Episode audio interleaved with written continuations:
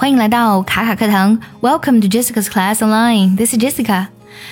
当你看到早晨的第一缕阳光，呼吸到新鲜空气的时候，你是怎样的感受呢？对的，那种感觉非常的神奇，感觉生命呢注入你的身体那样的美好。那今天呢，我们分享一篇英语美文，它比较短，但是呢，这篇文章呢，却可以让我们感觉到生命中原来有那么多美好，我没有发现。还有那么多未知等待我们去发掘，还有那么多真理等待我们去追寻。那接下来呢，我们来完整听一下这篇文章。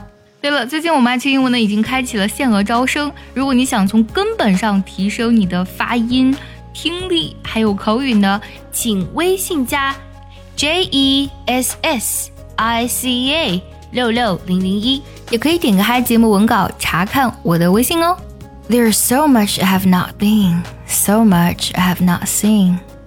I have not thought and have not done or felt enough.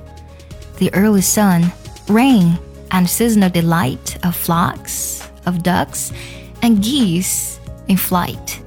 The mysteries of late at night. I still need time to read a book, write poems, paint a picture, look at scenes and faces dear to me.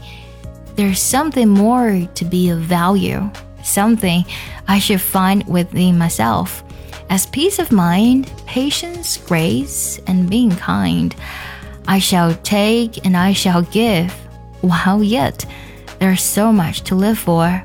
The rainbows, stars that gleam, the fields, the hills, the hope, the dream, the truth that one must seek.